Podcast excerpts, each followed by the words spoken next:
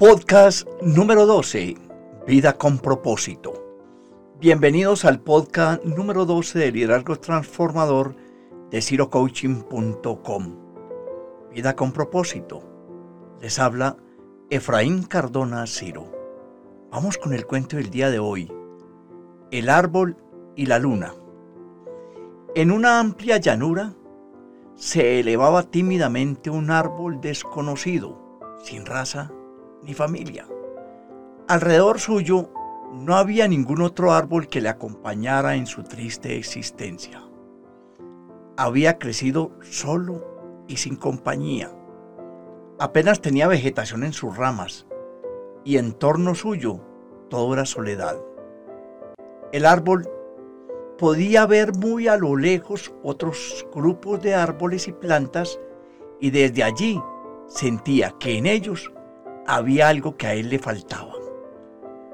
No sabía descubrirlo porque no conocía otra vida que la de la soledad, pero tenía una fuerte intuición que le decía que había otras vidas mejores. Una noche, el árbol se fijó en el cielo y pensó que la luna sabía más que él sobre la existencia de otras vidas. Y sintió un gran deseo de conocer qué cosas podía verse desde ahí arriba y qué otras vidas se vislumbraban desde esa perspectiva. Una noche no aguantó más y lanzó una pregunta sin esperanza de respuesta. ¿Qué otras vidas puedes ver desde ahí arriba? Sorprendentemente la luna le respondió, desde aquí veo las muchísimas vidas que forman esta existencia. El árbol, realmente sorprendido, quiso saber más y cada noche preguntaba y preguntaba a la luna sobre otras vidas. Durante muchos días estuvieron conversando juntos. La luna le contaba que había árboles muy hermosos con muchas ramas llenas de hojas grandes y coloridas y que incluso daban frutos.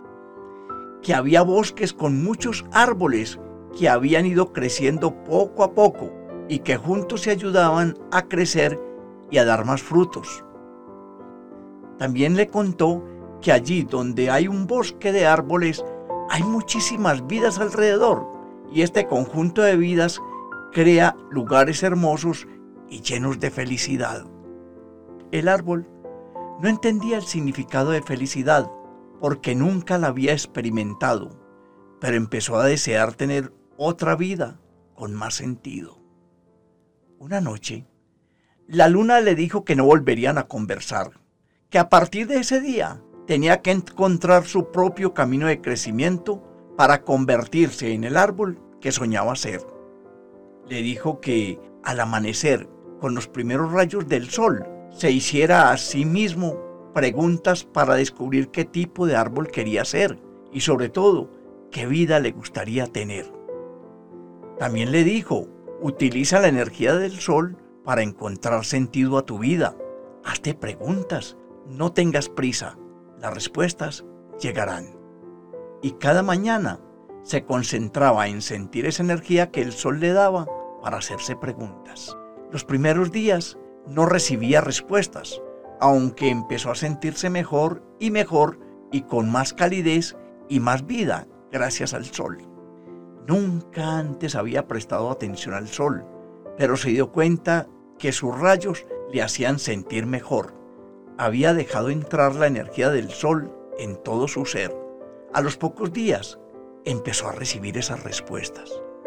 Descubrió que él podía crecer y dar frutos, que podía crear su propio bosque de árboles y que podía ser útil para otras vidas, que debía dejar que la energía del sol y de la tierra penetrara en sus raíces, su tronco y sus ramas, y que cada día podría atraer más y más energía simplemente conectando con el sol y la tierra. Empezó a crecer, a tener más y más hojas y a dar frutos. Los frutos caían al suelo y empezaron a acercarse otras vidas a alimentarse de esos frutos. Había atraído a otras vidas alrededor suyo y con los años empezó a ver cómo otros pequeños árboles crecían cerca de él.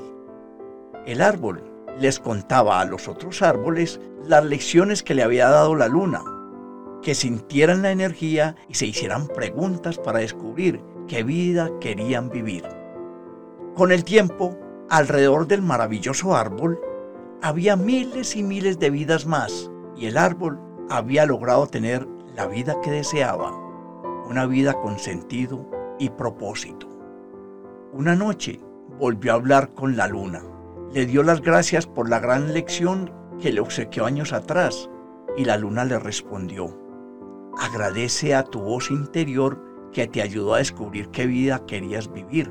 Yo solo te inspiré a que conectaras con la energía para encontrar el sentido de tu vida. Todos los bosques se han creado a partir de una sola vida y cualquier vida debe estar dispuesta a recibir vida, a conectar con otras vidas y a llenarse de energía para crecer. Y sobre todo, debes saber que cualquier vida es única e irrepetible y si aprendemos a escuchar nuestro instinto, Él nos da la información sobre cuál es la vida que hemos venido a vivir. Y esa vida merece la pena ser vivida. Este cuento metafórico nos enseña, entre otras cosas, que todos en la vida tenemos un propósito. Desde mi punto de vista, uno de los momentos más sublimes e interesantes de un ser humano es el descubrimiento de su propósito de vida de su misión, de aquello que le permitirá fluir, trascender y ser más feliz. Este propósito lo puedes armonizar con tu vocación, con tu profesión u oficio, con tus tareas. Esto hace que lo que emprendas tenga un porcentaje muy alto de posibilidades de éxito, que tenga valor y sentido y que te pueda aportar a ser más feliz en el trabajo. Para descubrir cuál es el propósito de tu vida, puedes fijarte en aquellas actividades que realizas con mayor placer, aquello que no te cansas de hacer, que lo haces inclusive si no te pagan. Esto incluye hobbies, juegos en general, actividades diversas, materias y lecturas que te encanten y que sean para ti un placer seguirlas. Descubrir cuáles son tus capacidades mayores, aquello que te permite mostrar destrezas, aquellas materias y estudios donde eres más productivo y efectivo. Descubrir en qué tipo de trabajo podrías desarrollar toda tu pasión, en qué quisieras canalizar las energías la mayor parte del tiempo. Descubrir qué actividades consideras que tienen mayor valor en tu vida. Podrías poner la atención, por ejemplo, en qué elegirías hacer si tuvieras tiempo y recursos ilimitados. Podrías observar qué tienen aquellos seres humanos vivos o muertos a quienes admiras para descubrir que en ti sus cualidades pueden tener toda su potencialidad. Descubrir, por ejemplo, de qué estás orgulloso en tu vida. Piensa a futuro. ¿Cómo te distinguirías entre la multitud? ¿Cómo quieres impactar?